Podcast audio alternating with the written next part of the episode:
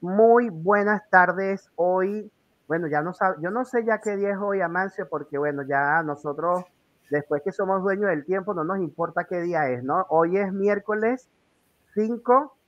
2 de marzo. Miércoles 2 de marzo, ya estoy muy adelantado. Miércoles 2 de marzo, 4 de la tarde aquí en Playa del Carmen y eh, 6 de la tarde en la ciudad de Santiago de Chile donde está nuestro invitado de honor de hoy. ¿Cómo estás, eh, eh, Amancio? Estupendamente, encantado de estar aquí en esta grata conversa a beber té contigo. Exactamente, aquí cuando uno se sienta a beber té, déjame ver aquí, ok, ok, ya. Cuando nosotros nos sentamos a beber té aquí, tú dices, bueno, ya yo sé que de pronto, eh, dependiendo del invitado, la dinámica es muy rápida, muy lenta, y cuando es un venezolano, Amancio, yo me amarro los pantalones y digo, bueno, que Dios me agarre confesado, porque esto no va a estar fácil, ¿no? Eh, bueno, veo que estamos en vivo, déjame monitorearme con la gente que nos, que nos, que tengo, tengo a la gente que nos sigue, déjame monitorearme rapidito que estemos saliendo en vivo ya. A ver, aquí estoy en vivo, ya estamos saliendo vía YouTube. Vamos a ver, ahí estamos los dos, está perfecto. Ok, y también déjame monitorear rapidito en Twitter que también por ahí salimos. Bueno, Amancio, mientras yo hago esto, te invito a que nos digas cómo estás, cuéntanos un poquito de tu clima, cómo está el ambiente allá en Chile. Bueno, la verdad que es que eh, primero tengo que decir que voy a cumplir este año cinco años acá en, Chile. Ajá. Eh, cada verano y cada invierno es más desafiante que, que otro. Eh, el, el, primer año que llegamos eh, llegamos el 21 de junio, justo cuando comenzaba el, invierno, y un mes después nevó. Tenía, desde el 73 no nevaba aquí. Así que eso y, un par de temblores y viviendo en un piso 21, mi esposa me dijo, mira, ¿para dónde me trajiste? Vamos a regresarnos para Venezuela, que allá ni tiembla ni, ni neva. Oye, eso es un gran tema, ¿eh? Ese es un gran tema. Y además, un piso 20 y pico, Amancio, o sea, cuando hay tiembla, me imagino que tú no, sé si ya tenías experiencia con temblores. Sí, sí. Yo había venido en el 2015 en, Chile y justamente estaba con un piso 11, creo, o 15 por ahí, en un apartamento de mi sobrino y tembló y yo estaba solo en el apartamento. Y cometí el error además de acercarme al balcón a ver. Y bueno, eh, pero no pasó nada. pero me sorprendió que estaba temblando y la gente caminaba normal, como si la cosa no fuera con ellos. Yo estaba muy asustado. Claro. Tú sabes que eh, México, la Ciudad de México, que antes era el DF, tenía esa, tiene eso, ¿no? Que también allá es fuerte el tema temblores y, y, y, movimientos telúricos. Y en Venezuela yo soy de La Guaira y nunca había experimentado yo una cosa como esa. Y cuando te tiembla fuerte, que tú sientes como todo se va a ir, tú dices, madre mía, o sea, hasta aquí me llegó el viaje, ¿no? Sí, sí. No, no es, no es una sensación grata. Así es. me da, bueno, me da mucho gusto que, porque ya me vas a contar de esos calores, si es como los de Argentina, tú dices, no, pues sí es de locura, ¿no?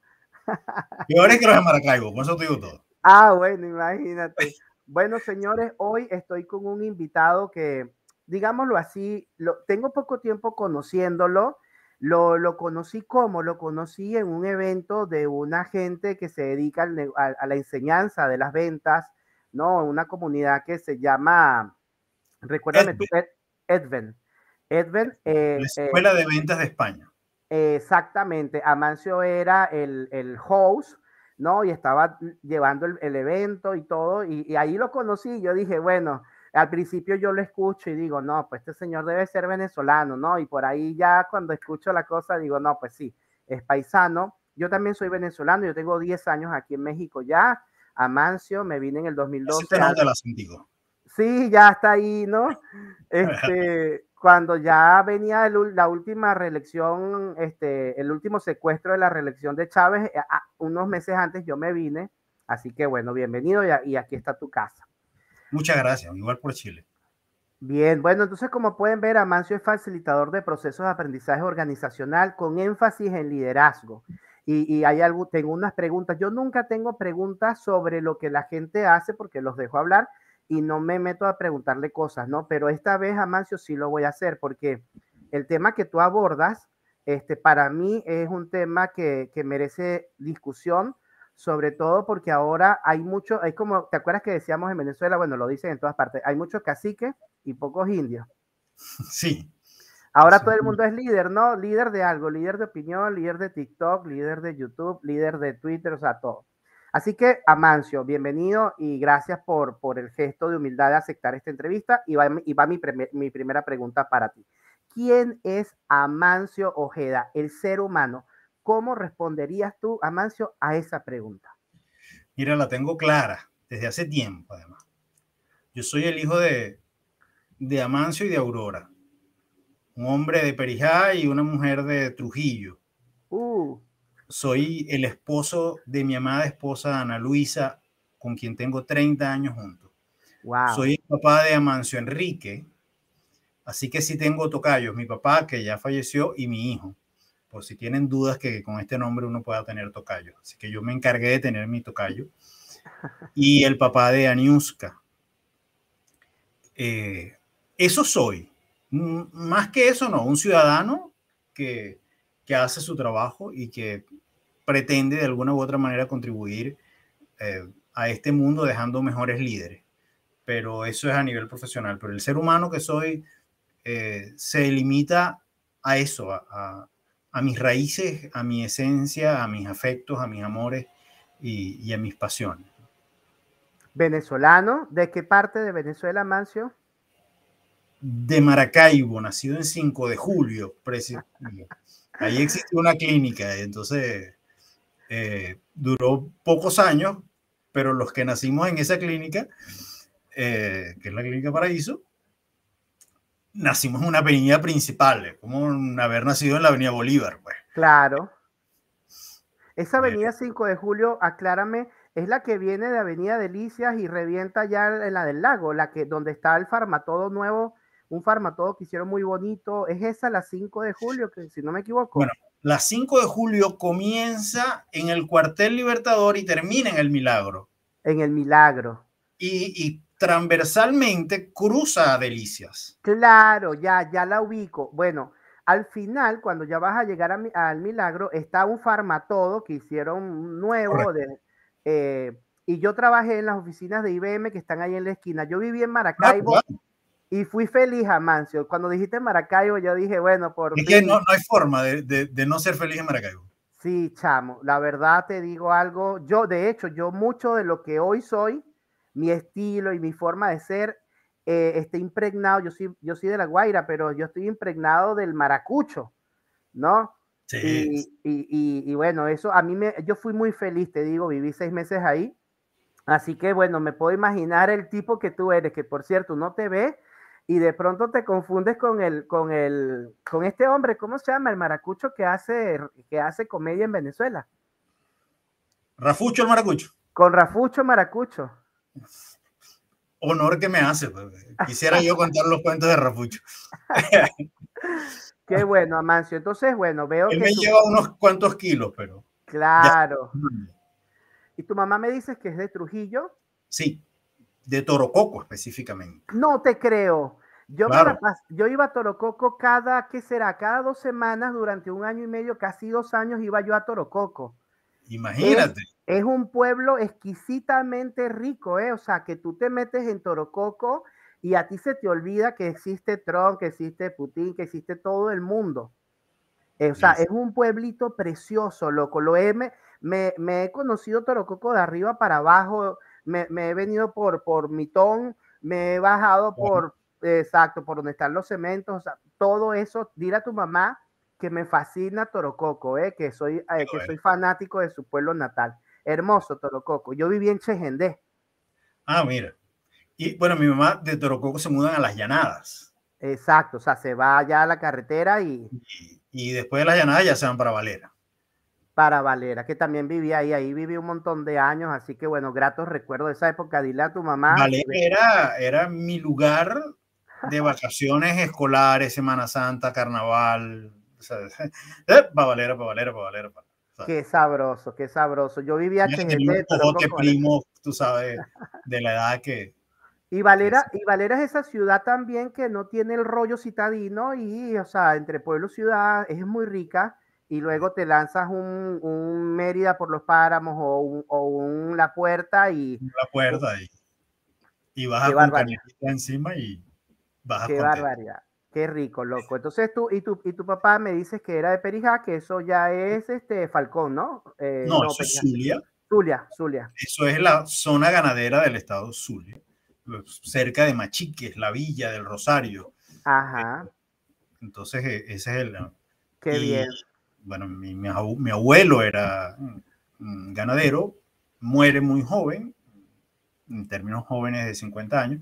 Mi papá hereda, con mis hereda una hacienda quebrada, arruinada prácticamente, y tiene a mis cuatro tías, mi, porque mi padre era el mayor, a su hermano y a, la viuda, mi abuela. Así que deciden vender todo eso y irse a Maracaibo para estudiar economía y después se pone a estudiar letras hispanas. Imagínate que... Por allí se convierte en profesor de la Universidad del Zulia y por ahí está mi vena docente porque mi mamá además también daba clase de enfermería en la Escuela Nacional de Enfermeras en, el, en Maracaibo. O sea que tú te criaste con líderes. Tus, tus padres fueron personas que si, si, tuvieron que enseñar a otros y siendo de una tierra tan vibrante, tú naciste siendo rodeado de líderes y estoy seguro de que por ahí viene tu fibra de liderazgo, de líder nato, que decía yo en una de las publicaciones. Sí, pero fíjate que, que es curioso, es curioso. Y, yo he estudiado esto mucho, porque tiene que ver con, con el carácter y la personalidad y el temperamento que nos conforman como seres humanos, ¿no? Eh, a pesar de tener como ejemplo a dos grandes líderes, una dedicada al servicio, mi mamá, a pesar de que pues hizo licenciaturas y en educación y en gerencia de, la educación y no sé qué y tal, ella sigue siendo enfermera, es una mujer de servicio dedicada a la salud. Y mi papá, que después de dar clase en la universidad se convierte en, en un empresario de la educación, y yo tener estas referencias de liderazgo, yo no era un líder en mi entorno. Yo era muy gris. Yo en el bachillerato donde quieres cuadrar, yo no cuadraba con ningún grupo. No cuadraba con los buenos estudiantes porque no era buen estudiante. No cuadraba con los pésimos porque tampoco era de los pésimos. No cuadraba con los chéveres del salón porque no me aceptaban. Así que yo era medio errante, no solitario, pero sí andaba entre grupo y grupo. En algunos días andaba con uno, en otro día andaba con otro y no generaba un proceso de liderazgo. No había gente que me siguiera, ¿ok? Vamos a, tenerlo así.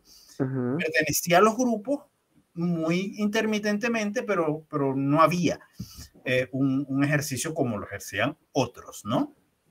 Eh, así que yo tomo y me empiezo a, mí a ver como líder mucho tiempo después.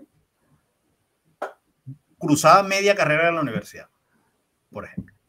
Y eh, en estas entrevistas, Amancio, yo pregunto a la gente un poco hacia su pasado, porque a veces, como el objetivo que tenemos acá en esta entrevista, la intención es inspirar a otras personas a cambiar, a lo que tú quieras, a luchar, a saltar, a, arriesgarse, lo que quieras.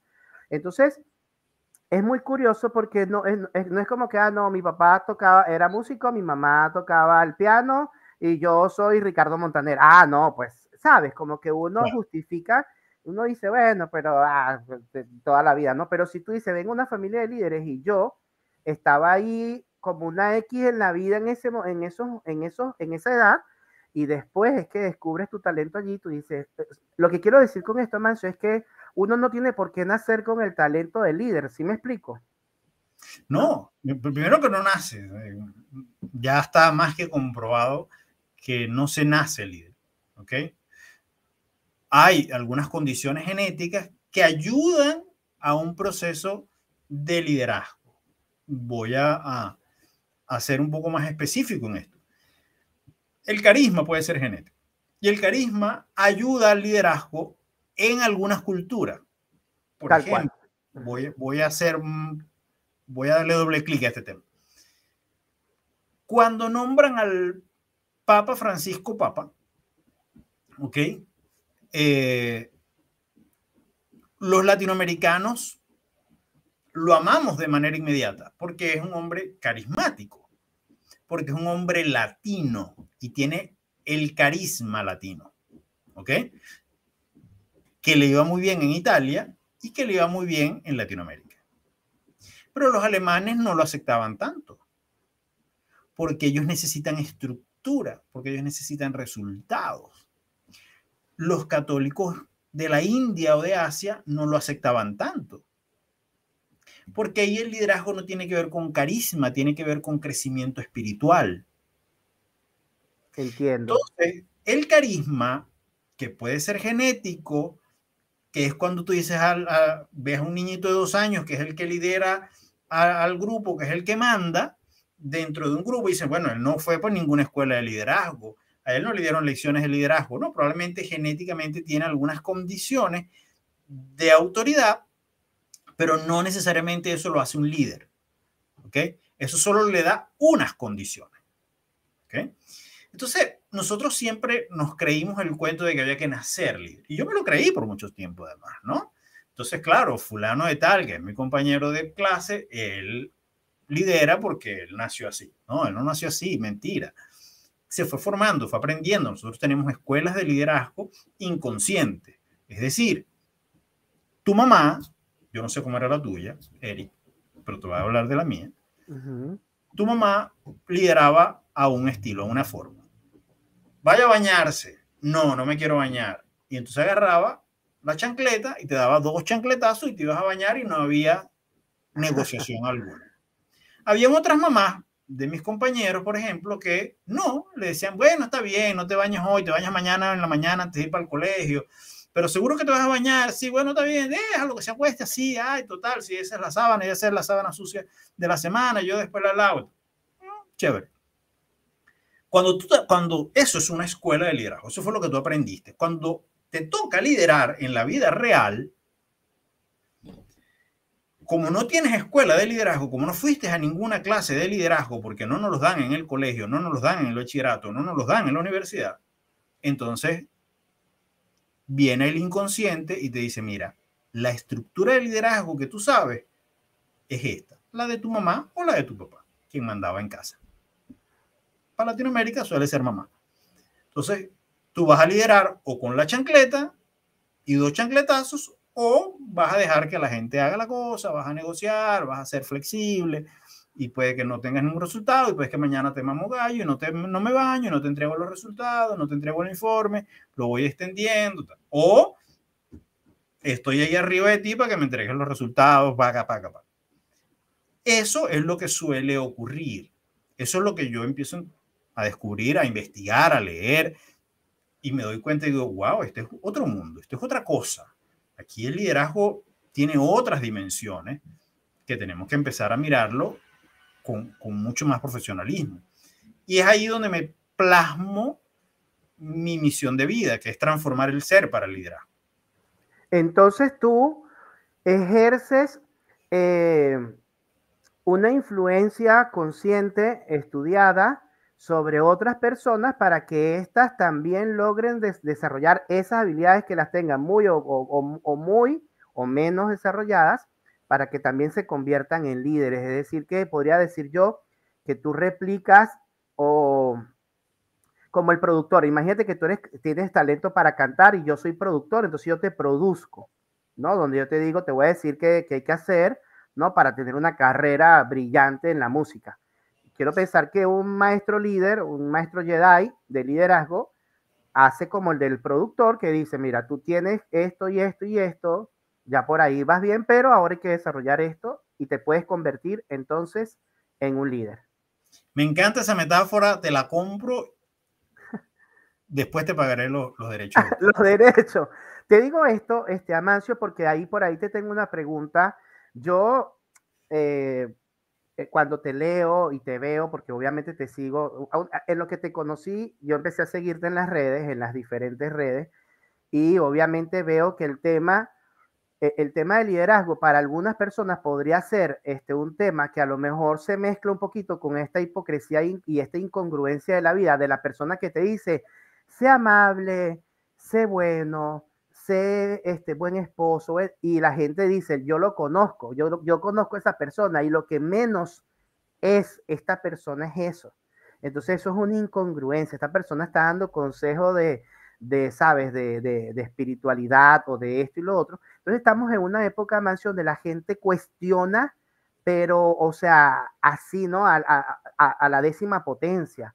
Porque entonces tú dices, no, si tú das un consejo hoy, la gente espera que tú vivas, digamos, alineada a, eso, sin derecho a equivocarse, y porque si te equivocas, no, imagínate, Amancio hablándome de liderazgo, y el tipo se acaba de echar tremendo pelón en tal cosa. Entonces la gente te quiere descalificar muy rápido, ¿no? Y entonces yo ahí quería preguntarte eso, porque quiero saber, quiero pensar que gracias a las redes y todo eso, a la gente, o sea, hoy el liderazgo, la gente lo sigue y cuando ve algo que no le gusta, ah, no, ese no es, el, ese no es mi líder, ese, e, entonces te, te, te dejan, ¿no? Pero ya me vas a contar. Quería preguntarte, ¿qué edad tienes, Amancio? 51 años. Tienes 51 años, quiere decir que viviste tu Venezuela de los 80, que fue esa época hermosa. Sin duda, sin duda. ¿Y eh, dónde vivías, dónde vivías Amancio? ¿En, en, Maracaibo? En Maracaibo hasta los 18 años. Después me voy año y medio a San Cristóbal. Me regreso a Maracaibo. Me gradúo, estudio en la universidad, me caso.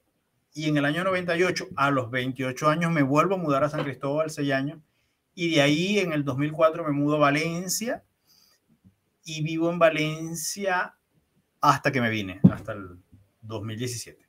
Qué bien. Entonces quería preguntar, yo tengo 46, entonces recuerdo esa, esa Venezuela de los 80, principios de 90, que tú decías, qué cosa tan hermosa, de aquí no se va nadie, ¿no? Los que se iban eran menos, eran muy poquitos, España, Estados Unidos y ya, no había esa migración que ves hoy. Eh, Amancio, y, y, además quería preguntarte, eh, ya que ya me mencionaste un poco el liceo, pero de niño, ¿cómo te reconoces? O sea, ya un poco más chico, que no tienes la mente tan puesta en que, bueno, mira, aquí hay que sobrevivir, ¿no? Cuando niño tú estás pendiente de otra cosa. ¿Cómo te recuerdas? Mira, primero tuve una infancia feliz. Feliz, feliz, feliz. Yo viví en la Rotaria en Maracay. Eh, y tenía dos vecinos que fueron mis hermanos por decisión. Víctor Raúl y Daniel Rosas. Víctor Raúl Gobea y Daniel Rosas. Uno de lado y lado. Y éramos contemporáneos. Por tanto, estudiamos en colegios distintos los tres. Por tanto, en las mañanas yo estaba en el colegio, además pasé por muchos colegios, además, vale destacar esto, pero por muchos, durante la escolaridad pasé por muchos colegios. Pero eso, un cuento de probablemente lo, lo, miremos después.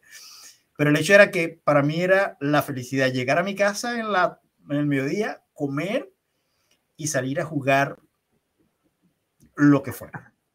Yo era el caimán de la temporada, es decir, jugaba caimaneras de la temporada. Si era fútbol, fútbol, si era básquet, básquet, si era voleibol, voleibol, si era natación, fichitas, todos los juegos que había de la calle, yo los jugué todos. Además que vivía en una casa con un patio enorme que tenía nueve matas de mango. además de una de, de, dos de naranja, eh, una de icaco, una de limón, una de níspero, ¿sabes? Una de coco, ¿sabes? Entonces en mi casa yo sentía que era una mansión gigante y, y me divertí mucho durante toda mi infancia. Además, como nací ahí en esa casa y ellos nacieron en esa casa, nos conocemos y somos panas desde chiquito hasta hoy, ¿no?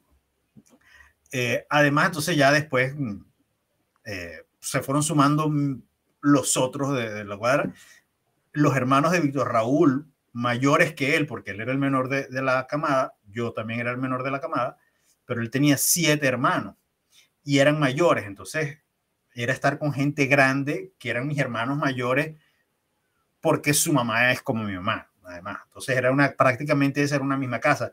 Yo iba, entraba, salía, entraba y salía, él entraba y salía, yo iba y comía allá y no había problema, siempre había cosas para mí, o él venía para la casa. Era una relación así.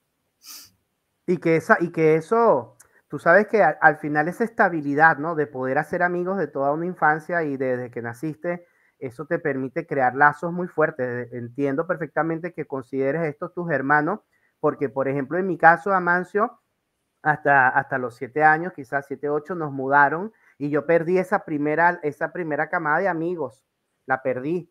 Entonces nos mudamos a otro lugar y entonces ahí viví hasta los 15 y ahí nos mudaron a otro lugar y entonces fui perdiendo los amigos no me daba tiempo de hacer un lazo de amistad para toda la vida, aunque tengo amigos que nos queremos mucho, pero eso que tú comentas, que, que tú, si se llaman entre los tres, bueno, olvídese todo el mundo, ¿no? O sea, no estamos para nadie.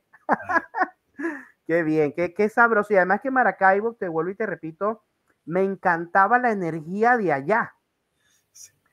La, la cosa, la, la movida, la comida. ¿Ah? Es Maracaibo, Maracaibo es otra cosa, lo sabe el que vive en ella.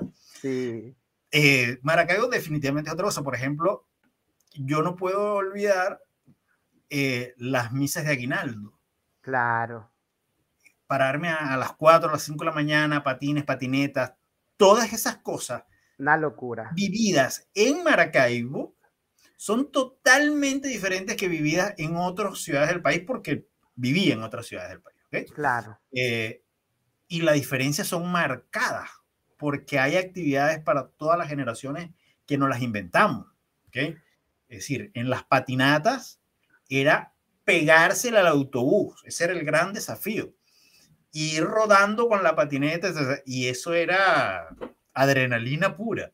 Pero además ah, terminaba eso, la misa, porque no entrábamos a misa originalmente, pero afuera de la misa había un conjunto de gaitas, que era el conjunto de gaitas de la iglesia.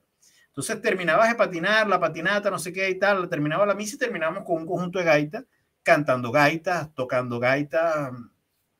Eh, era otra cosa distinta, probablemente, por ejemplo, a, a, la religiosidad que se vive en una misa de aguinaldo en el Táchira.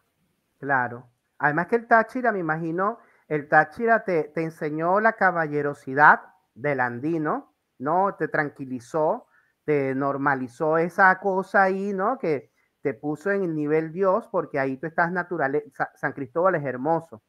Entonces, es bellísimo. Entonces, claro, tú pegabas la naturaleza, montaña, la gente más respetuosa de usted, la cosa, en rubio. Toda esa influencia, me imagino que fue un contraste bestial que además te tuvo que haber servido mucho porque te hizo versátil, ¿no? Tú dices, no, mira, yo soy fuego, porque soy de aquí, pero allá soy nieve, porque pues ya ves, ¿no? La gente más lento y la cosa, o sea, me imagino el contraste y lo que te aportó en la vida. Pero lo, pagué caro. ¿Sí? ¿Por qué? Porque yo llego a San Cristóbal, no la primera vez cuando tenía 18, porque me sumé con un grupo, además, yo llego a San Cristóbal a estudiar en la universidad y el primer amigo que hago es un amigo maracucho. y el segundo, que estaba en mi mismo salón, era uno de Valera. Por tanto, yo me sentía en Maracaibo. Exacto. Con mis panas, pues. Este, cosas como esa. Yo regreso a Maracaibo y cuando ya tengo 28 años me voy como director de un instituto universitario que tenía sede en Maracaibo y en San Cristóbal, que es el Instituto Universitario San Enrique Lozada y me voy como director de ese instituto. Y cuando yo llego allá, un muchacho de 28 años es director de gente que podía ser mi papá hasta mi abuelo. Es el jefe de esto. Pero no es solamente que es un muchachito para ellos, sino que además es maracucho. Y la diferencia cultural es Entonces, además, yo hice lo necesario para que me odiaran. Pues. Todo mi proceso la prepotencia maracucha, la velocidad maracucha, querer imponer la velocidad a, los andinos, los andinos no se dejan intimidar, se hacen los locos y, y van a su ritmo y yo me desesperaba. Yo quería que las cosas pasaran rápido como pasaban en Maracaibo. Claro. Eh, y no pasaban. Y entonces eh, vivía desesperado. Pero después aprendí eh, que los andinos, a pesar de que lo hacen más despacio, lo hacen con mayor calidad que, los mismos maravinos. Y empezamos a tener mejores resultados en San Cristóbal que, que en Maracaibo. Y, eso me obligó como director nacional a concentrarme en Maracaibo para subir los estándares gracias a lo que había aprendido en San Cristóbal. Eh, así que fue todo un, desafío. Además, mi gran clase, mi, gran eh, escuela para liderar y gerenciar grandes ligas. Totalmente. A ti te pasó un poquito como me pasó a mí, que hasta tuve que sentarme con una psicólogo y decirle, explícame porque yo estoy perdido. Y en una de esas, jamás, bueno, yo soy de La Guaira, costeño, claro. litoral central, espontáneo, eh, extrovertido, salamero, ¿no? Eh, conversador, y me voy a vivir un montón de años a, bueno, primero Chejendé, luego a Valera, y, otro, y es otra cosa, y llegó un momento en donde me sentí tan ahogado de, de esa cosa que tuve que pagar una consulta con una psicólogo y mira la respuesta que ella me dio porque yo le digo a ella, mira, tengo un problema, siento que hay una, que la diferencia de culturas me está matando, o sea, me está volviendo loco, porque yo igual que tú, o sea, mira, vamos a patinar ya, o sea, no, ya va, primero vamos a sobarnos los pies, ¿no? Y después, entonces yo decía, no puede ser. Y ella me dice, ¿dónde eres tú? Me dice, yo soy de La Guaira. Y dice, claro, ya, ya entiendo un poco cuál es tu situación, me dice ella tú estando en La Guaira, ves el mar Caribe y le pasa a ustedes en el Zulia también, que tienen un lago inmenso y tienen ahí la salida al mar Caribe también. Ella me dice, tú vienes de un mundo abierto, tu mundo es así, o sea, infinito. Esa fue una explicación que ella me dio, ¿no? Y después me dice, en cambio nosotros acá somos la ciudad de las siete colinas. Nosotros vivimos rodeados de montañas. Para nosotros las cosas no son así, ¿no? Tenemos otra perspectiva y no sé qué, no sé qué más. Total que me dio una, una pastilla de acetaminofén y me dijo, mira, vete a tu casa, tómate esto y se te pasa. Pero yo estuve, este, Amancio, me, yo te podría decir lo mismo que dices tú y lo vengo haciendo reflexión ahorita. Yo pagué caro ese cambio de vámonos para allá y tú dices, no, pero si te pega, en algún momento llega un momento en donde tu, tu mente dice, bueno, ¿para dónde es? O sea, o es lento o es rápido, o sea, pero dime cómo. Y yo, y yo sufrí un poquito acerca de eso y de ahí vino la decisión de irme a vivir a Maracaibo. ¿Por qué? Porque de todo lo que yo conocía de Venezuela, lo que más se parecía a la cultura de donde yo venía era Maracaibo, ¿no? Entonces yo dije, bueno, y fui feliz. Eh, ¿Viste cómo es la vida, no? Y aquí uno se pone a reflexionar y tú dices, no, pues sí, yo, yo viví seis meses ahí porque luego me, me tuve que ir, pero fui tan feliz que yo me sentía como, como estuviera en mi propia gente. Así que bueno, adopté todo el palabrerío y el estilo fuerte. Amancio, entonces bueno, ya, ya nos contaste un poco, ¿cómo llegas tú al punto en donde toca estudiar ya para la vida? Donde tú dices, tengo que estudiar y cómo decides, cómo te llega la iluminación para decir qué vas a hacer con tu vida, pero ya, ya grande, profesional. ¿Cómo lo decidiste, la parte universitaria? Bueno, fíjate que en mi familia, y yo siempre hablo de esto, y me permite meter un poco de, teoría, de concepto en, la práctica. Los valores que tanto hablamos solo sirven para decidir. ¿Okay? Entonces, cuando las empresas hablan de valores, pregúntense qué decisiones puedo tomar yo con ese valor. Eh, en mi caso, en mi familia, el valor de la educación, ya te dije que mi papá era profesor universitario, mi mamá era profesora de la Escuela Nacional de Enfermería y todas, excepto una, todas mis tías eran educadoras. Por el otro lado, por parte de mi mamá también hay muchas educadoras, no eran todas, pero había muchas educadoras. Así que la educación en mi familia era un valor. ¿Okay? Entre mis primos, la conversación cuando estábamos llegando a cuarto, quinto año, no era si ibas a estudiar o no ibas a estudiar. Eso, eso no, no estaba en discusión. Ibas a estudiar. El tema era que ibas a estudiar. ¿Okay? Exacto. Yo estudié, eh, mis compañeros del colegio, del bachillerato, yo recuerdo, ¿ok? A Joao, su papá tenía una panadería y él en la mañana iba al colegio y en la tarde trabajaba en la panadería con su papá, ¿ok? Y Alcides Morán, uno de mis grandes panas del colegio, su papá era un gran ganadero eh, y él iba mucho a la hacienda de su papá. De hecho, fue candidato a gobernador del estado Zulia, el señor Alcides Morán, que Dios lo tenga en la gloria. Bueno, te hago esta referencia porque cuando terminamos, Alcide sabía que él iba a ir a trabajar de ganadero. Y era de los buenos estudiantes del salón. ¿eh? Yo sabía que iba a la panadería y yo sabía que yo iba a estudiar en la universidad. ¿Qué? No sabía todavía. Pero cuando estábamos en quinto año, yo tenía más o menos luces de... El hecho es que ya sabíamos, Alcides hoy es un, se graduó en, la universidad, en la Rafael Urdaneta, y tiene unos mataderos además de las haciendas.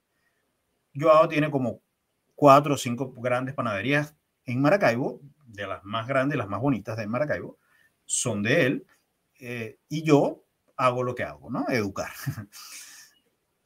bueno, ¿por qué te digo esto? Porque cuando a mí me tocó decidir, ya yo sabía que yo iba a estudiar, lo que no sabía era qué. Y yo originalmente decido estudiar, aunque quería estudiar informática, yo decido estudiar seguros mercantiles. Porque había escuchado en algún momento una conferencia de un hombre que se llama Enrique David Lambers, que era uno de los hombres más ricos de Latinoamérica en su momento, dueño de Segurosca.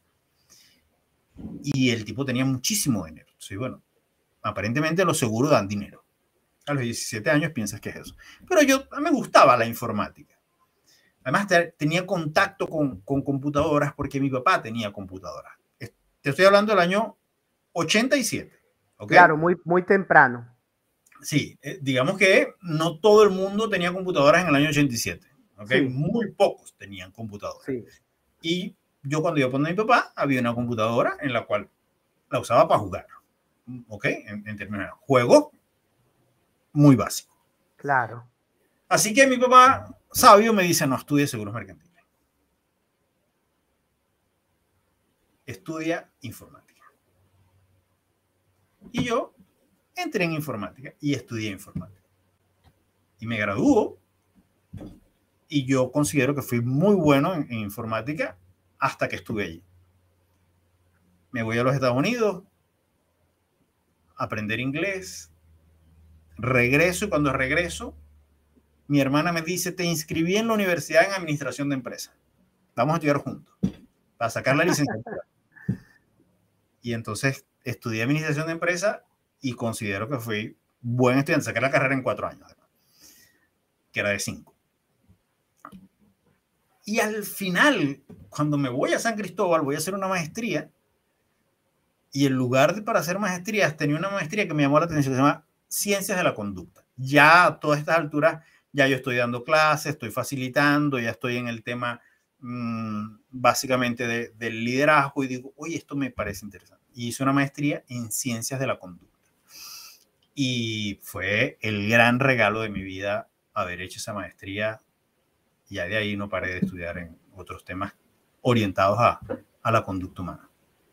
Que básicamente es la, el ingrediente principal de lo que tú quieras hacer, de lo que sea. O sea, al final esa, esa, esa, esa ciencia o ese conocimiento te iba a servir para lo que fuera, ¿no?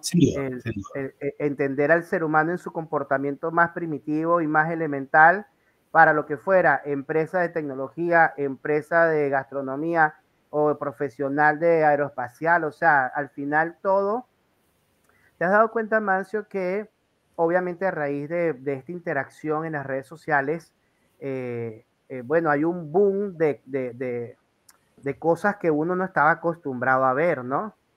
Eh, tú no te enterabas de tantos detalles de la vida de la gente y, tampoco, y tampoco veías tan de cerca el desprecio de las personas cuando el aprecio y el amor, ¿no? Porque la gente ama mucho o odia mucho, y todo a través de las redes y más con el anonimato, ¿no? Mientras más anónimo se es, más violento es la gente, ¿no? Porque eso le da, le da licencia para, para comportarse salvajemente porque dice, bueno, a mí nadie, nadie va a saber quién soy yo y hay impunidad.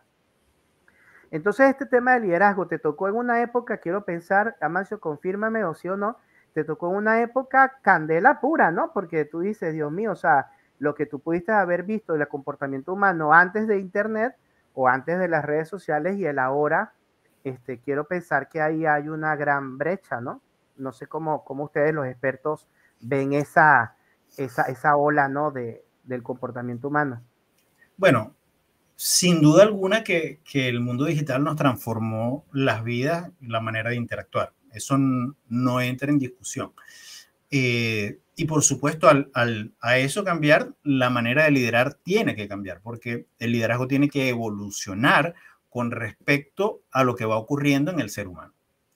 Eh, y eso es una verdad. Yo, yo viví las dos épocas, ¿ok?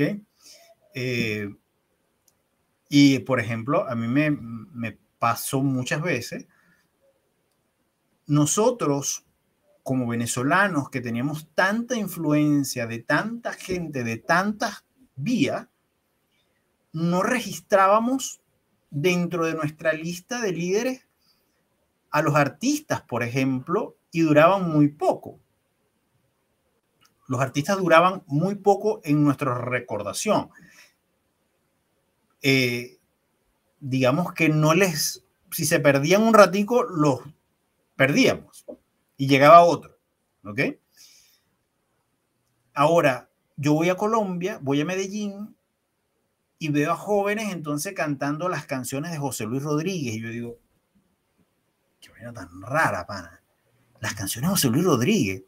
No es porque sea malo, sino que José Luis Rodríguez, a pesar de ser venezolano, no fue una referencia. Llego a Chile y no hay un taxi donde no me monte, que no me pregunten al saber que soy venezolano por José Luis Rodríguez o por Ricardo Montaner. Claro. Nosotros los tuvimos y los dejamos ir. ¿Por qué te hago esta referencia? Porque una cosa que entendimos después es la fama versus el liderazgo. Buen punto. Lo que está pasando en las redes sociales es que hay una cantidad de famosos que al dejar de ser famosos se pierden los olvidamos, pero los líderes, los que nos marcan la vida, se quedan para siempre. Entiendo. ¿Lo ves? Entonces, con todo el respeto, hay estas chicas, las Kardashian, que tienen, o sea, 30 millones de seguidores, y yo me pregunto, ¿para dónde nos llevan? ¿Cuál es su propuesta de liderazgo? ¿Cuál es su visión? ¿Cuál es su convocatoria? Claro, exacto. Y efectivamente no es nada. No, hay, no la conozco hasta ahora. Creo claro, que claro. Netamente comercial. ¿Okay? Bueno, en algún momento dejarán de ser famosas y dejarán pasar. Pero entonces tienes a Malala, una ajá, chica ajá, exacto, sí. Que producto de lo que le ocurre en la vida, producto en el contexto y en la cultura donde está, dice no, yo voy a llamar a la gente a defender los derechos porque las niñas estudian. Y se convierte en un líder. Y podrá pasar el tiempo, pero de Malala vamos a hablar en algún momento. Incluso si llegara a equivocarse en su vida, si llegara a desviarse, si llegara a decidir, ¿sabes qué? Me voy. Mira, tú y yo compartimos la generación, aunque estabas mucho más chiquito que yo.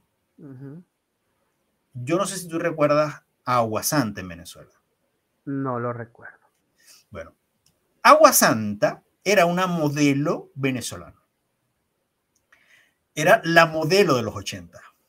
Ella estaba en todos los comerciales, en todas las vallas publicitarias, eh, en todas las habitaciones de los adolescentes, en sus portadas en, en traje de baño, en todos los talleres mecánicos. Agua Santa la amábamos. Estábamos todos enamorados de Aguasanta. Todos. Además, era la que se atrevió a desfilar y salir en portada de, inicio en bikini. Bueno, Aguasanta generaba movimiento, los vi, no me lo contaron, en Maracaibo. ¿Dónde está Aguasanta hoy? Ella decidió apartarse de la, de la vida famosa. No sabemos dónde está, yo, al menos yo no lo sé. Eh, pero no pasó nada con Agua Santa. Fue una gran figura, ¿ok? Que generó un movimiento, pero que no ejerció su liderazgo, como pudo haberlo hecho. Por lo menos de donde. ¿Por qué te digo esto? Porque eso mismo pasaba entonces en los años 80. Lo mismo que está pasando hoy, multiplicado X por la amplificación de las redes sociales. Exacto. Conclusión de esto es la misma conducta que tenía la gente, ahora se amplifica y es mucho más visible. Claro.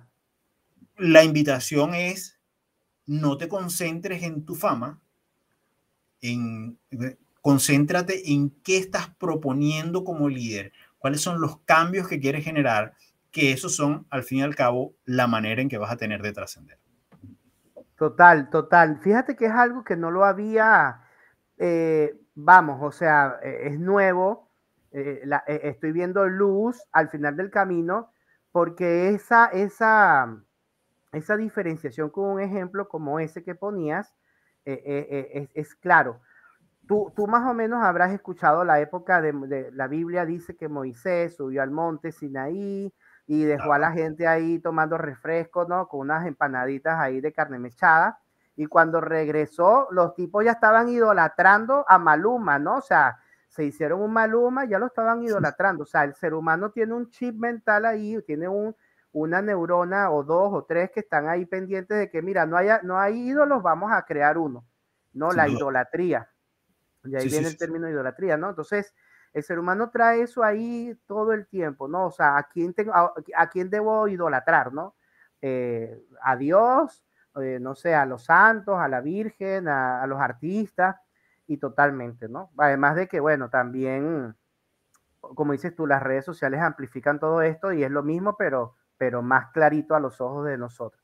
Entonces, eso representa un reto para, para los líderes, este, Amancio, porque de alguna manera, entre tantas voces, de todas maneras suma la tuya, suma la mía y de pronto uno este, de alguna manera compite con un ruido como si fuese ruido armónico, ¿no? Que no te deja escuchar, Pues Amancio está hablando, pero como hay tantas cosas que todo el mundo habla, yo no, yo no estoy escuchando, no, no logro escuchar lo que dice Amancio. El reto que eso te representa o le representa a la gente, eh, ¿cómo, lo, ¿cómo lo manejan ustedes conceptualmente? Bueno, eh, el reto es no, no busques lo que está dentro de ti afuera de ti. Es decir, si la bulla te interrumpe, es porque hay bulla o desarmonía dentro de ti. Si tú estás concentrado ¿ok? En lo que te toca hacer, en ejercer tu liderazgo, en contribuir y servir, la bulla sigue siendo la bulla. La bulla siempre va a estar allí, pero tu foco no está ahí. Donde tú coloques el foco y la energía, allí es donde vas a ver los resultados. Si te pones a prestarle atención al ruido, el ruido se va a amplificar. Si te pones a enfocarte en los resultados y en lo que tienes que hacer, eso se va a amplificar. Entonces, aquí el gran desafío es a tratar de despegarnos de lo que nos distrae, que puede ser muy atractivo, que pueden ser muchas luces, y enfocarnos en dónde queremos llegar, en dónde queremos estar, qué es lo, cómo queremos servir. Porque los líderes están es para servir, no para ser servidos. Exacto, exacto. Muy bien, muy bien. Esas, estas cosas me las, ya me estoy desayunando un poco, porque ¿qué pasa? A lo mejor hay momentos, esto yo asumiendo que yo tenga, eh, digamos, alguna característica de liderazgo, ¿no? Entonces yo digo, a ver, eh, hay momentos, Amancio, que obviamente te distraes porque tú empiezas a ver que hay tantos, hay tantos carros en la autopista que tú dices, bueno, ya va, espérense un momentico, ¿no? Porque entonces tú tratas como de atajar, ¿no? Como de contener y no, y de, entonces al final lo que estoy entendiendo que de lo que tú estás explicando es viejo. Alíñate a lo que tú tienes como objetivo y pégate ahí y esto va a ser un resultado que se va a ir sumando porque la, misma dinámica va a permitir que la gente siga ese liderazgo. Eh, te pongo un ejemplo. Yo, yo, yo vivo, yo te comentaba que yo trabajo en una comunidad de profesionales que trabajan con las pymes y les, ven, y les prestan servicios de, de, SAP, que es una marca alemana que tú conoces, y eh, eh, es medio sofisticado, pero es pyme, es pequeña y mediana empresa. No es como en un corporativo que hay lineamientos un poco más, ¿sabes? más definidos, no, no, no son tan grises las cosas. Entonces acá, eh, cada quien como que agarra martillo y clavo y todo el mundo empieza a ver dónde clava un martillo como pueda, ¿no? Con la parte de la cacha, con lo, o sea, como pueda, ahí todo el mundo empieza a, a, tratar de clavar. Y tú, y tú te pones a mirar un poco y tú dices, bueno, aquí todo el mundo está haciendo lo que le da la gana, ¿no? Que, que a veces yo interpreto eso como una falta de liderazgo, digamos, de línea, que diga, vean acá, ya, cálmense todos, porque si todos hacemos el esfuerzo bien, mancomunadito, mira, vamos a, nos vamos a comer el universo, no, no, no, no el mercado, sino la galaxia, ¿no? Va a ser nuestra. Pero este, hay, más de, hay, hay más democracia, ¿no? Hay más anarquía, porque cada quien hace como le da la gana. Entonces yo, Amancio, renuncio a todo lo que yo hacía para ganarme la vida, dejo un pedacito para sobrevivir y digo, me voy a dedicar a tratar de darle como, agarrar todo ese desorden y tratar de decirle, bueno, mira, esto es lo que voy viendo y esto es lo que creo que puede ir pasando y tal. Y sin embargo, a veces eh, digo, voy bien y a veces digo, oye, yo no sé si a lo mejor yo estoy aquí rebotando entre las paredes y, y a lo mejor estoy haciendo un esfuerzo que probablemente tú puedas decir en unos meses, a lo mejor no, si da o no da resultado, pues eso es impredecible también, ¿no? y tú dices, o sea, estará bien lo que estoy haciendo y esto será realmente liderazgo, porque si no me va a tocar tomar una de tus clases y decirte, bueno, Amancio, pásame tu cuenta bancaria y yo quiero una clase de liderazgo para también hacerlo de una forma un poquito más pro y no tan empírica. Vale, fíjate que, eh, a ver, vamos a, y esto me permite aclarar también un término muy mal usado, a, mi juicio al menos, ¿ok? seguramente has escuchado por ahí sobre autoliderazgo o eh, liderazgo personal o autoliderarse. Eso no existe. Con todo el respeto a los autores que hablan sobre eso, me perdonan, pero no existe. No hay ningún autoliderazgo. ¿Por qué? Porque la palabra liderazgo, lead, que es de origen inglesa, quiere decir dirigir y en la etimología de la palabra dice que alguien dirige a otro. Es decir, para que haya liderazgo tienen que haber por lo menos dos. Uno que sigue y otro que dirige. Punto. Ya, muy bien. ¿Ok? ¿Por qué te digo esto? Yo, creo en la transformación personal. Yo creo en que nos podemos cambiar. De hecho, de eso me, me vivo. Pero lo que no puedo llamar a eso es autoliderazgo. ¿Ok? Ok, exacto. Es decir, que tú aprendes, te transformas, cambias y seas mejor, eso no te hace líder. Que tú quemes las velas como hiciste que es un acto de gallardía y valentía, y hagas un emprendimiento donde estás tú solo, eso no te hace líder. Lo que te hace líder es que tenga gente que diga, oye, eso que está diciendo Eric hace sentido conmigo. Eric me está invitando a un lugar y yo quiero ir con él para ese lugar. ¿Ok? Entonces, para empezar a mirar tu liderazgo, tienes que empezar a mirar si hay gente que te sigue y no tiene que ver con cantidades. Claro. ¿Ok? Tiene que ver con el sentido de ir a algún lugar. Cuando tú dices, ¿será que yo estoy rebotando entre las paredes? Rebotar entre las paredes y eso no es que voy un poco sin sentido, un poco como que pollo sin cabeza, como decimos en... Exacto. ¿Ok? Entonces, bueno, aquí tienes que comenzar a mirar para dónde los estás invitando. Déjame regalarte a ti y a todos los que están escuchando.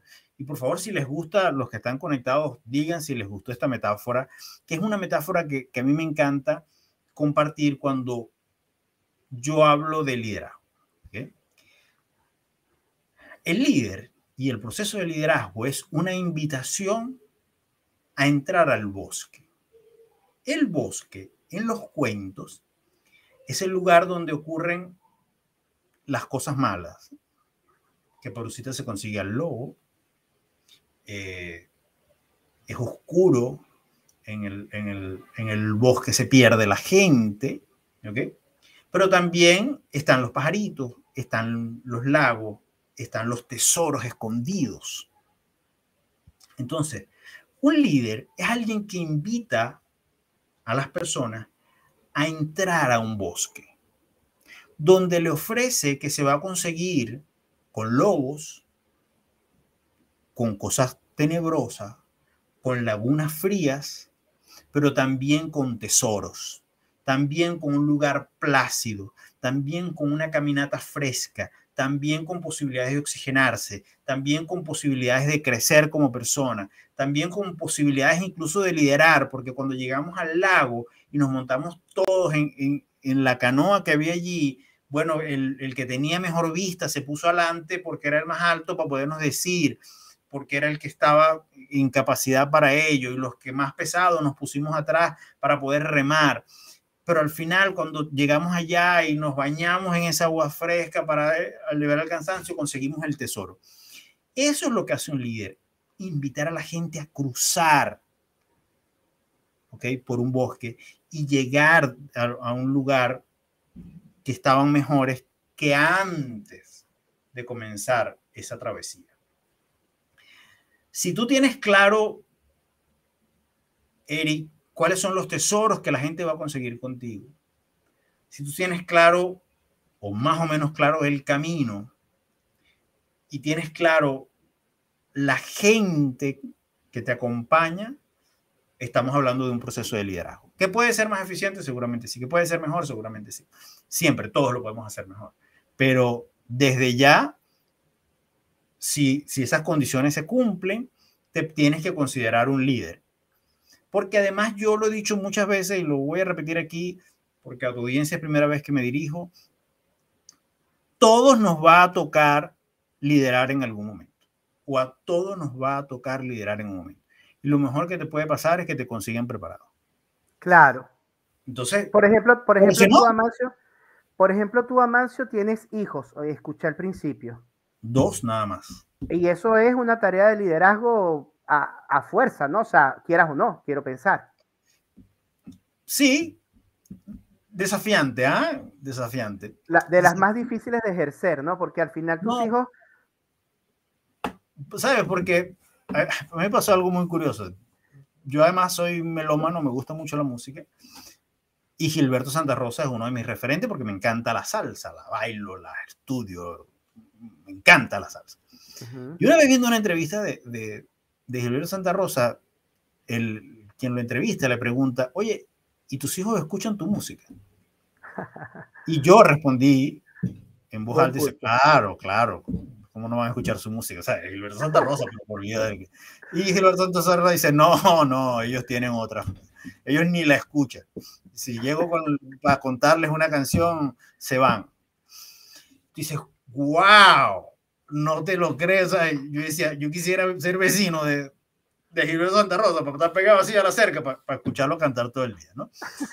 Este, pasa. Bueno, pasa con los hijos, ¿no? Eh, bueno, no, no dudo que te quieran, no dudo que te respeten, no dudo que... Pero no necesariamente tienes que ser su líder, ¿no? Eh, claro. Más que, que el, el ejercicio de la paternidad o de la maternidad está más vinculado a la autoridad que al liderazgo en términos generales. ¿okay? Entiendo. Los líderes pueden utilizar la autoridad, ¿okay? Eh, la disciplina, que además la disciplina está más cerca del aprendizaje que del dolor, pasa que culturalmente no, no, no lo entendemos así, eh, está más vinculado a la educación en los aspectos, en los valores en los que se... ¿Qué te puedo decir? Que mis hijos me consultan cosas, los dos, ya Mancio, el mayor, que tiene 27. Wow. vive en pareja, ya tiene con una chilena fantástica, estamos felices con ella. Eh, él me consulta cosas, eh, mi hija me consulta cosas, eh, pero no soy necesariamente el líder más seguido por él. Entiendo, sí, y, y es honesto y es, es un, es un, acto de humildad, ¿no? Decirlo, porque al final, pues uno quisiera decir, no, sí, pero, pero tú lo acabas de ilustrar muy bien. A Gilberto Santa Rosa no le paran. Eh, estaba, estaba hablando, estaba viendo la entrevista de, de este tipo mexicano que, que, es muy famoso ahora. Él se llama Eugenio Derbez, ¿lo has escuchado?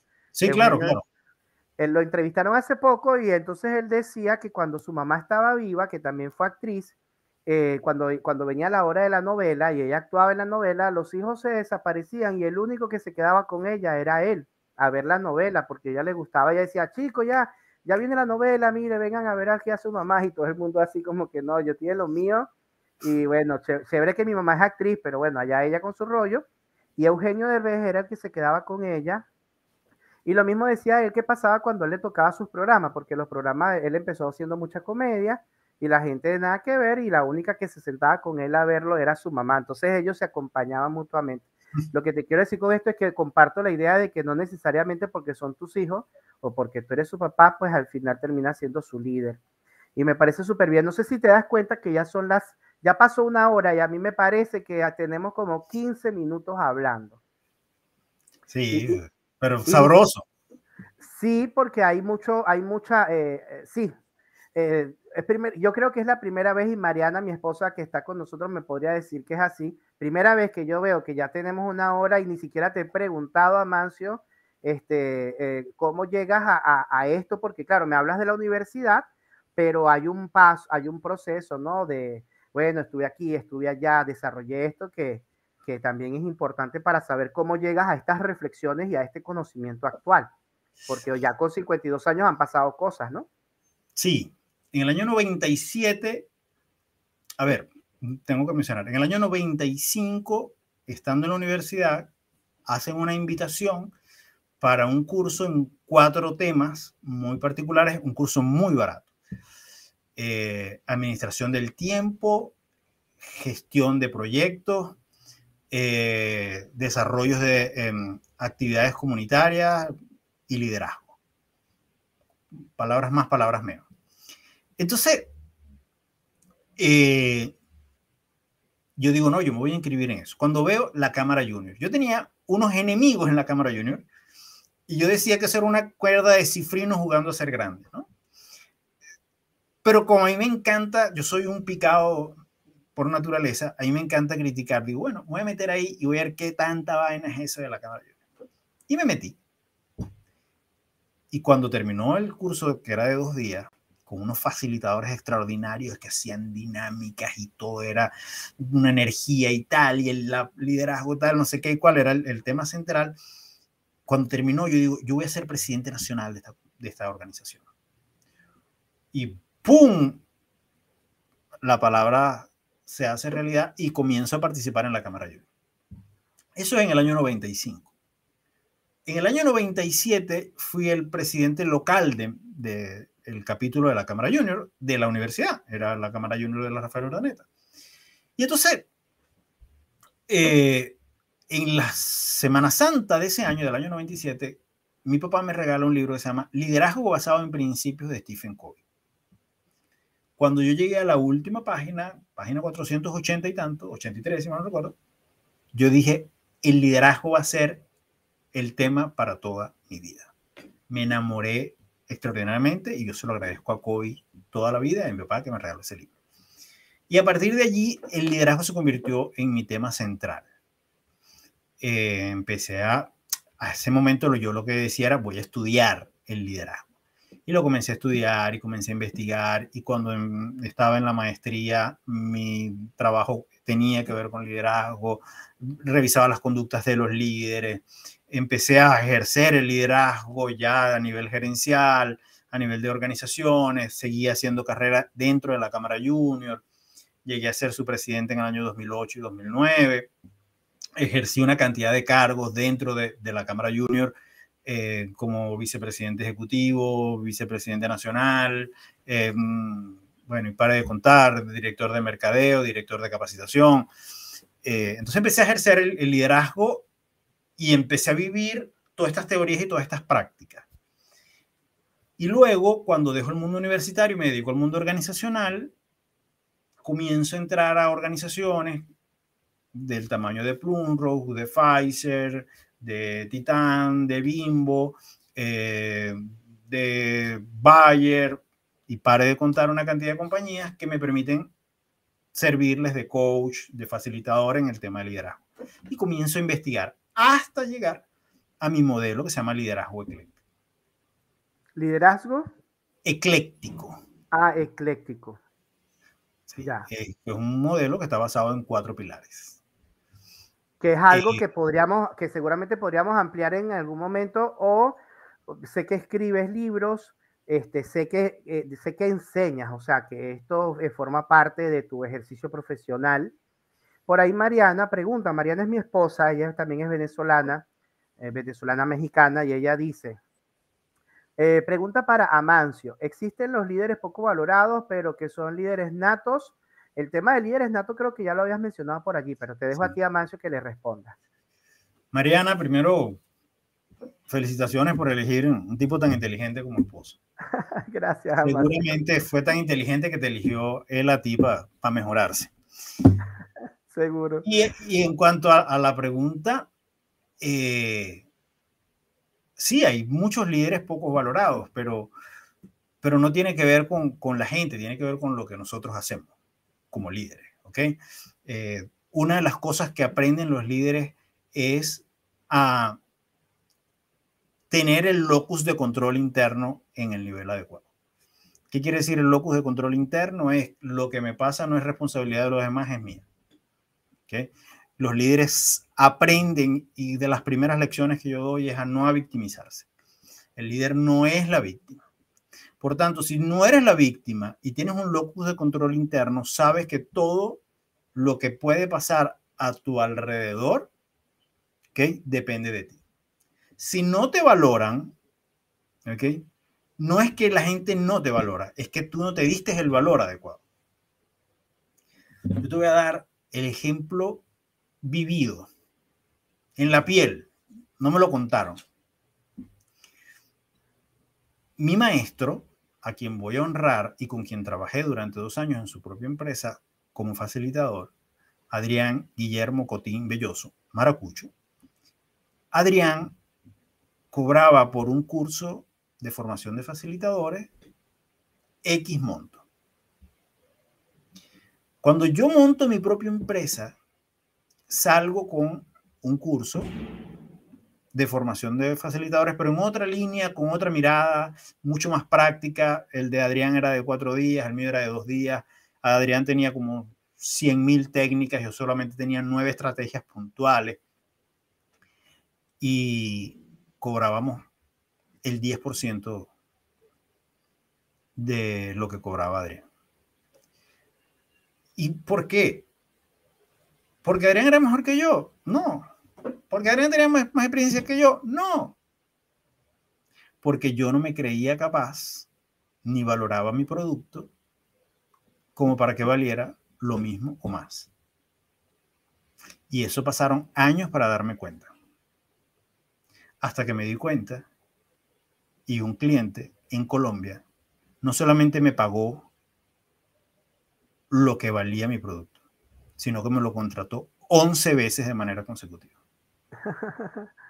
Sí, sí, porque a veces te digo, eh, eh, saber vender también es, creo que debe ser un rasgo importante de liderazgo, ¿no? Entonces hay gente que...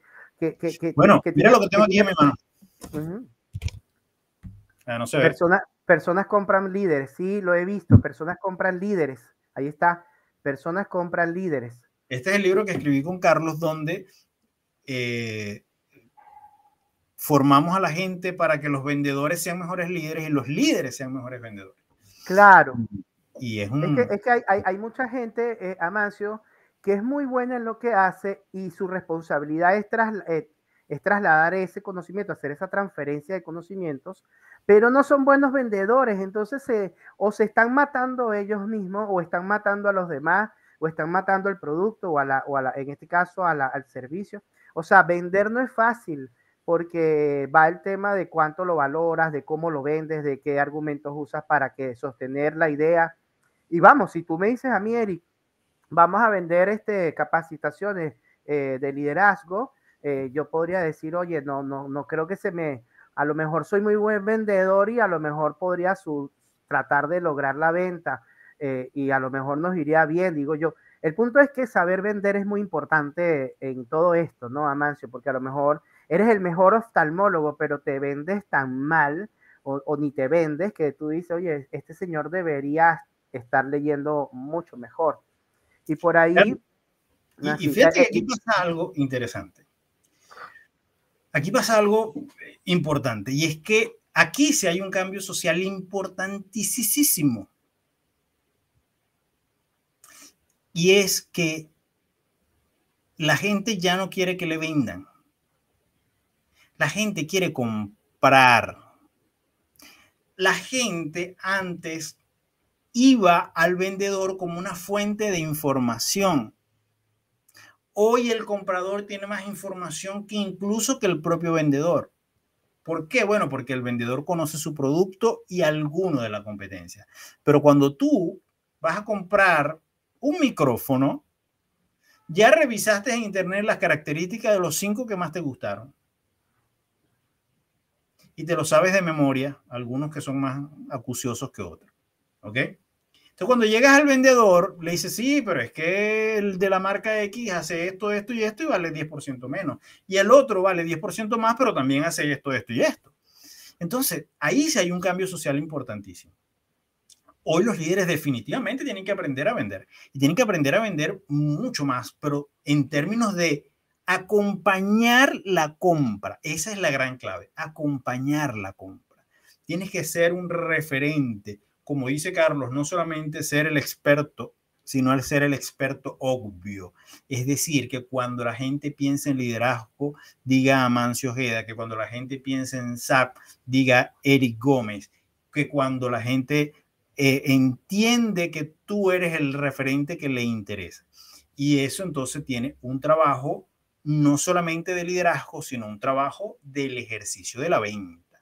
Claro, el, famoso Customer Journey, que es, bueno, ahora, ¿no? Y, y, de hecho, fíjate algo, lo acabas de ilustrar muy bien, de hecho conozco a Carlos, Carlos es otro, eh, estoy, fíjate algo, para hacerte la invitación a ti, me tuve que armar un poquito de valor, ¿no? Yo dije, bueno, ya lo vengo siguiendo, más o menos creo haber interactuado un poco con él, algo ahí, ¿no? Yo dije, bueno, le voy a hacer la invitación ¿no? A ver qué onda y a ver si esto se me da. Porque considero que es un tema que, o sea, conocerte a ti ya le da, le da bastante peso a lo otro, ¿no? Porque estoy seguro, y, aquí lo pude comprobar, de que esto viene de, eh, esto viene de una fuente, ¿no? Esto no fue que tú dijiste, ah, mira, ya hice un cursito de liderazgo y bueno, ahora yo soy maestro de liderazgo, ¿no? Sino que traes un, un background, ¿no? Un bagaje. Lo mismo Carlos, ¿no? Entonces a Carlos eh, eh, en algún momento, si llega a ver la entrevista a Carlos, yo quiero entrevistarlo también porque son estos venezolanos que yo termino admirando mucho. Vamos a estar de acuerdo en algo, Amancio, y te lo voy a decir así de forma abierta. Yo vengo de Venezuela y me voy hace 10 años y una de las cosas que perdí eh, es, a mi gente. Cuando hablo, cuando hablo de perder me refiero a la desconexión que, que podrías tener diaria. Porque yo a lo mejor viviendo en Maracaibo te tengo a ti como amigo y estas conversaciones son más cotidianas, ¿no? Y no es un café, un té hoy. Claro. Entonces, eh, te vas, ¿no? Y, cambia la gente, porque al final pues llegas a otra cultura, a otra gente, ya están grandes, hacer un amigo. Yo me imagino que para ti hacer un amigo no es tan fácil, digo yo, o para mí no, no es tan fácil hoy hacer un amigo contemporáneo este, cuando ya es otra cultura, la gente tiene hijos, está en otras ocupaciones, hay mil cosas. Y tú como venezolano, a lo mejor tú dices, oye, tú dices, coño, me gustaría echarme unas cervecitas. Y entonces para ellos es así como que, oye, o sea, ¿cómo? ¿No? Como, nosotros, lo de nosotros es, vamos a comer asado, ¿no? Vamos a ir a sentarnos en la orilla de la playa ahí con una, con una, eh, ¿cómo se llama esto? Con una carpita y y tú dices, no, loco, yo cuando voy a la playa es a bañarme, a nadar. Entonces hay tantas cosas que cambian que a veces uno dice, oye, no solamente extraño mi arepa, no, extraño mi gente, la, la, la tertulia y la conversación, además y la confianza. Te pongo un ejemplo, cuando me fui a Maracaibo, me tocó trabajar con los bancos porque yo trabajaba como técnico de IBM y los gerentes de los bancos, te puedes imaginar que uno los veía así, no, te le paraba firme. Y la gente me decía, los maracuchos me decían, Eri, aquí la gente no tiene eso, esas que, que licenciado, la gente aquí no es así. Esto es completamente, o sea, así informal. La gente no se trata de doctor, licenciado, no sé qué. La gente es muy asado. Y yo decía, bueno, en serio, me decían así. Y cuando me tocó ir a la primera oficina, me acuerdo que era de una oficina del Banco Provincial, que es BBVA, la gerente chamo me estaba mamando gallo, como decimos nosotros en Venezuela, y yo no entendía, y yo estaba así como que, ¿qué está pasando aquí? O sea, me está hablando en serio, me está jodiendo y te estoy hablando de una gerente de un banco. Entonces eso, Amancio, que, que, tú lo vives en Venezuela cada rato, de pronto tú vas a otro lado y tú no puedes hacer eso por mucho que te digan que ahí la gente es muy relajada. Porque ya cuando tú abres la boca y el acento ya es diferente, oye, la gente se lo puede tomar así como que, bueno, ¿y a ti quién te dijo? Aquí en México tienen una expresión que le dicen a la gente igualada. que es un igualado, Amancio? Es un güey que tú dices, ¿quién eres tú para venir a tratarme aquí a mí con esa confianza? Y tú dices, compadre, pero es que yo allá en mi tierra, bueno, pues allá en tu tierra que te conoce y tú conoces a la gente, pero aquí yo no sé quién eres tú.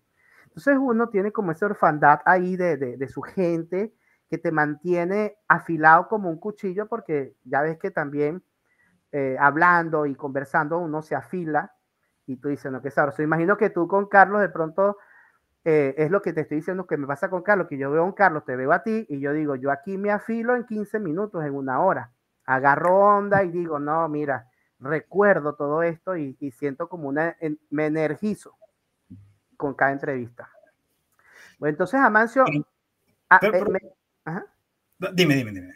No, no, te iba a preguntar si había algo más en, tu carrera que quisieras contarnos, porque seguramente voy a tener que invitarte otro té, ¿no? Ya va a ser té con pan, con pancito dulce, eh, porque me gustaría conocer, con, pan de guayaba, pues me gustaría conocer un poco más de, tu historia. Eh, quería preguntarte si hay algo más que quisieras que, consideres importante mencionar ahora y, o lo que vayas a decir ahorita. Bueno, lo que te quiero decir es que eh, San Cristóbal, de nuevo, me regaló una oportunidad de oro. Em, y es el poder de la sugestión. ¿Ok?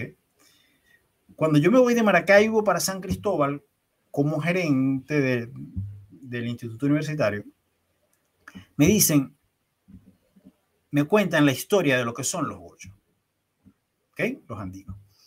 Esa gente doble cara, eh, cerrado, no te dejan entrar en su círculo, pa, pa, y me echan todo un cuento. Y yo me lo creí, me sugestionaron y me lo creí.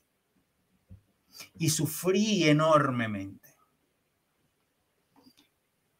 va un amigo a dictar un curso para formar a los docentes y a los directores, a los directivos que me acompañaban, y termina el curso y un profesor que era mi amigo de años lo invita a su casa a cenar. Y a mí nunca me había invitado a su casa ni a un café. Porque yo entendía que los bochos eran cerrados, todo esto que te, te conté. Cuando vamos en el camino con este profesor que yo había contratado, y le cuento oye, que la gente aquí sí es una vaina. Fíjate, a ti te invitaron, a mí nunca me han invitado. Voy a conocer su casa porque voy contigo. Y él me pregunta y me dice, Amancio, ¿y qué has hecho tú para que te inviten? Porque no te han invitado es porque no has hecho nada para que te inviten. Ya los invitaste para tu casa. Y eso me timbró la vida. Pero evidentemente me di cuenta que era que yo tenía una programación a esto. Exacto. Cuando yo en el 2004 me voy para Valencia, me vuelven a contar un cuento parecido. Los valencianos son elitescos, no te dejan entrar, su círculo es cerrado, esa es la gente fo de la cosa, palos y frinos, eso es una cultura. Y yo dije, no me lo voy a creer. No me da la gana Llegué en el 2004, en septiembre del 2004. En mayo del 2005 estaba escribiendo en el Carabobeño. Yo nunca pude escribir, hasta ahora no he escrito artículos para un periódico maracucho, ni para un periódico andino. Y Valencia, el Carabobeño, a través de Damelis Díaz, me abrieron los espacios y escribí durante nueve años en ese periódico hasta que lo cerraron. Cuando quise tener un programa de radio, fui a Unión Radio, toqué la puerta y me dijeron, aquí está un valenciano. Valencia me abrió todas las puertas, todas las oportunidades. Tengo grandes amigos. Como tuve después grandes amigos en San Cristóbal, ¿ok? Además tengo una hija nacida en San Cristóbal. Este, que es Aniuska, que está aquí conmigo. Y por supuesto, cuando me vine para Chile, me contaron lo mismo. Los chilenos son así, son asados, son sofritos, son periqueados, son no sé qué. La verdad que dije, no me lo voy a creer. Y a Dios gracias tuve un proyecto que me llevó de norte a sur a conocer al chileno fuera de Santiago. Ajá, muy y el carro, el país manejando. ¿Ok? Iba con una compañera, venezolana también, psicólogo, Samira Pinto, la voy a mencionar. Nos recorrimos el país haciendo coaching a una empresa frutícola de exportación. Y le íbamos a hacer coaching a los líderes de, de, todas las localidades que tenían, incluyendo fundos y siempre. Entonces conocimos la gente, al chileno de, ah, del campo, al chileno de las ciudades pequeñas, al, al, que está fuera de la ciudad. Y es gente maravillosa, increíble, extraordinaria, como lo son los citadinos también. Claro. Pero no podemos pretender que somos nosotros vamos a llegar y ya nos aceptan. Sí, sí. Hay una cultura, hay unos códigos, hay una, una mirada totalmente distinta.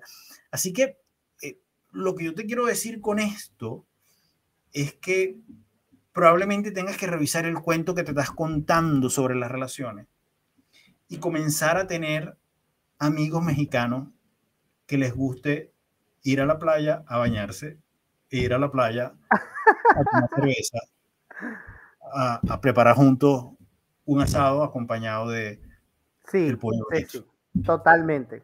Sí, te la compro. Te la compro. Te la compro. Y de hecho, fíjate, yo ahora estoy en Playa del Carmen. Eh, esto es lo más parecido a la Guaira que encontré. Estuve en Chile en el 2015, fui hasta, hasta Valparaíso para ver dónde estaba el mar y cómo era la infraestructura. Estuve en Argentina. Fíjate lo que pasa cuando uno ignora tantas cosas. Me considero ignorante en muchos temas que tú dices, qué barbaridad. Yo me fui a Argentina en el 2018 a Mancio pensando que el Río de la Plata era el mar en sí. Okay. Cuando estando en Argentina, cuando digo, oye, no, quiero ver el mar, me dice, ¿cuál mar? Dice, no, porque esto es el río. yo, ¿cómo que es el río? Sí, ve, ve el mapa y ves un río. Y yo dije, no puede ser, o sea, yo me vine hasta aquí pensando que me iba a encontrar con un mar y esto no es un mar. Entonces son errores que uno comete por ignorancia, Mancio, tengo que decirlo, tengo que reconocerlo.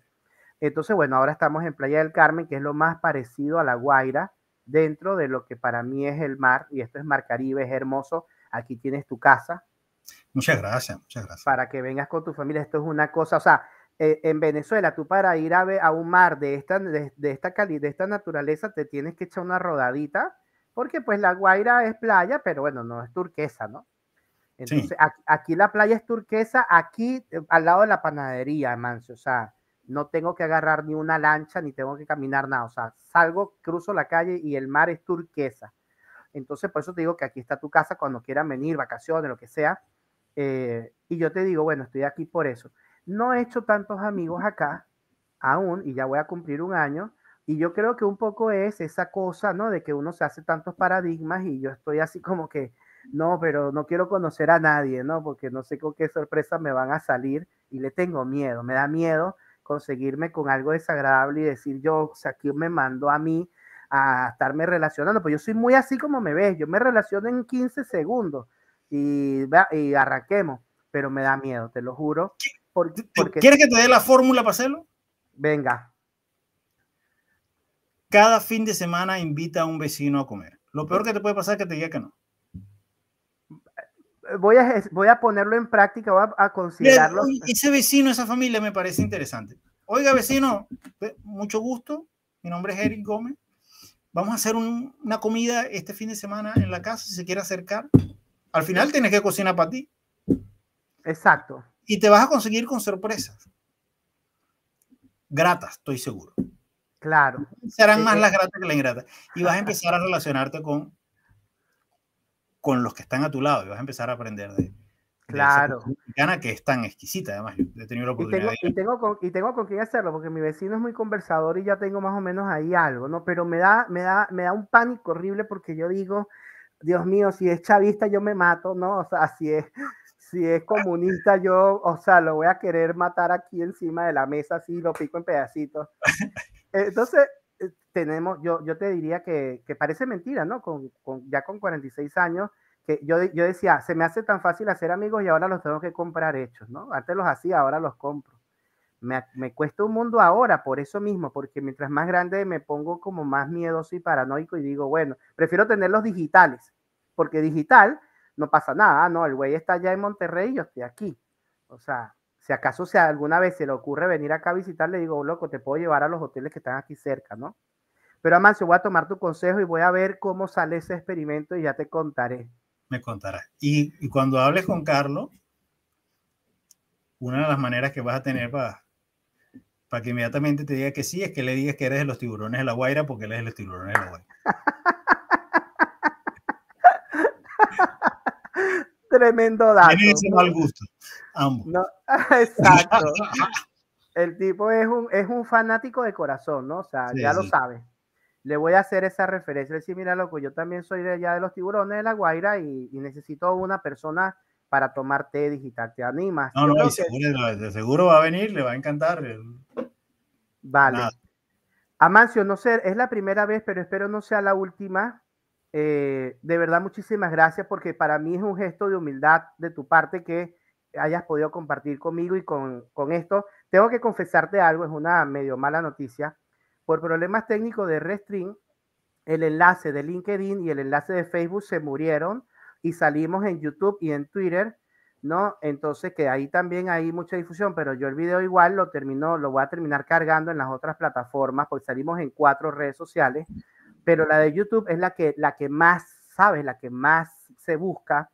Ahí estamos en vivo y, y, estuvieron algunas personas observando, compartiendo con nosotros. De hecho, por ahí José Saúl decía, de aquí de México se pierde la imagen con el fondo de lo que mostró. Es un libro que ya se los voy a comentar, se llama, eh, ¿cómo es que? Eh, oh, eh, gente compra, ah, personas compran líderes. Ahí se ve perfecto.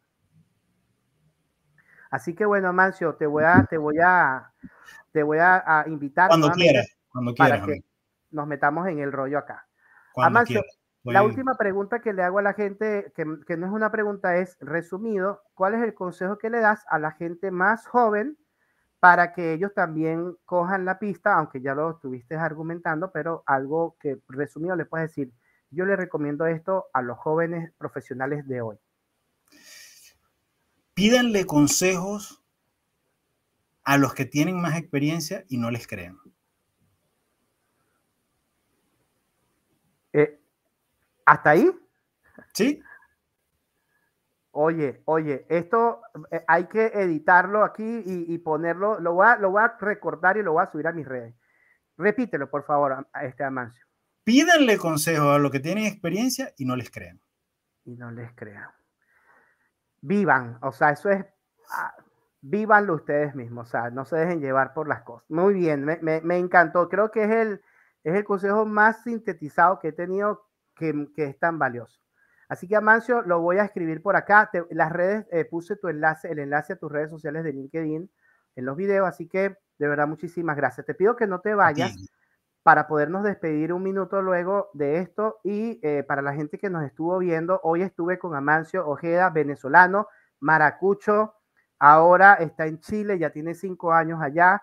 Se dedica a la enseñanza de liderazgo, facilita los procesos de aprendizaje organizacional enfocados en el liderazgo. Ya ustedes se dieron cuenta aquí que es un tema que lo domina bastante bien y sobre todo que es grato escucharlo, porque vamos, eh, cuando tú escuchas algo que se dice con cariño y con humildad, eh, pues no hay rechazo que, que valga allí. Así que bueno, gracias a todos por acompañarnos y los invito, yo tengo test todos los lunes, miércoles y viernes eh, para que estén pendientes de la próxima entrevista que va a ser con un, por cierto, con un chileno, se llama Andrés Miranda. Trabaja en un partner de SAP allá en, en Chile, así que íbamos a estar escuchando un poco el acento chileno de, con Andrés Miranda. Eh, Amancio, no te vayas entonces. Eh, dice, dice Saúl, muy buena entrevista, de verdad, gracias por los consejos. Entonces no te voy a creer. Pídale consejos a los que tienen experiencia y no les crean. no me creas, no me creas. Exacto, vale.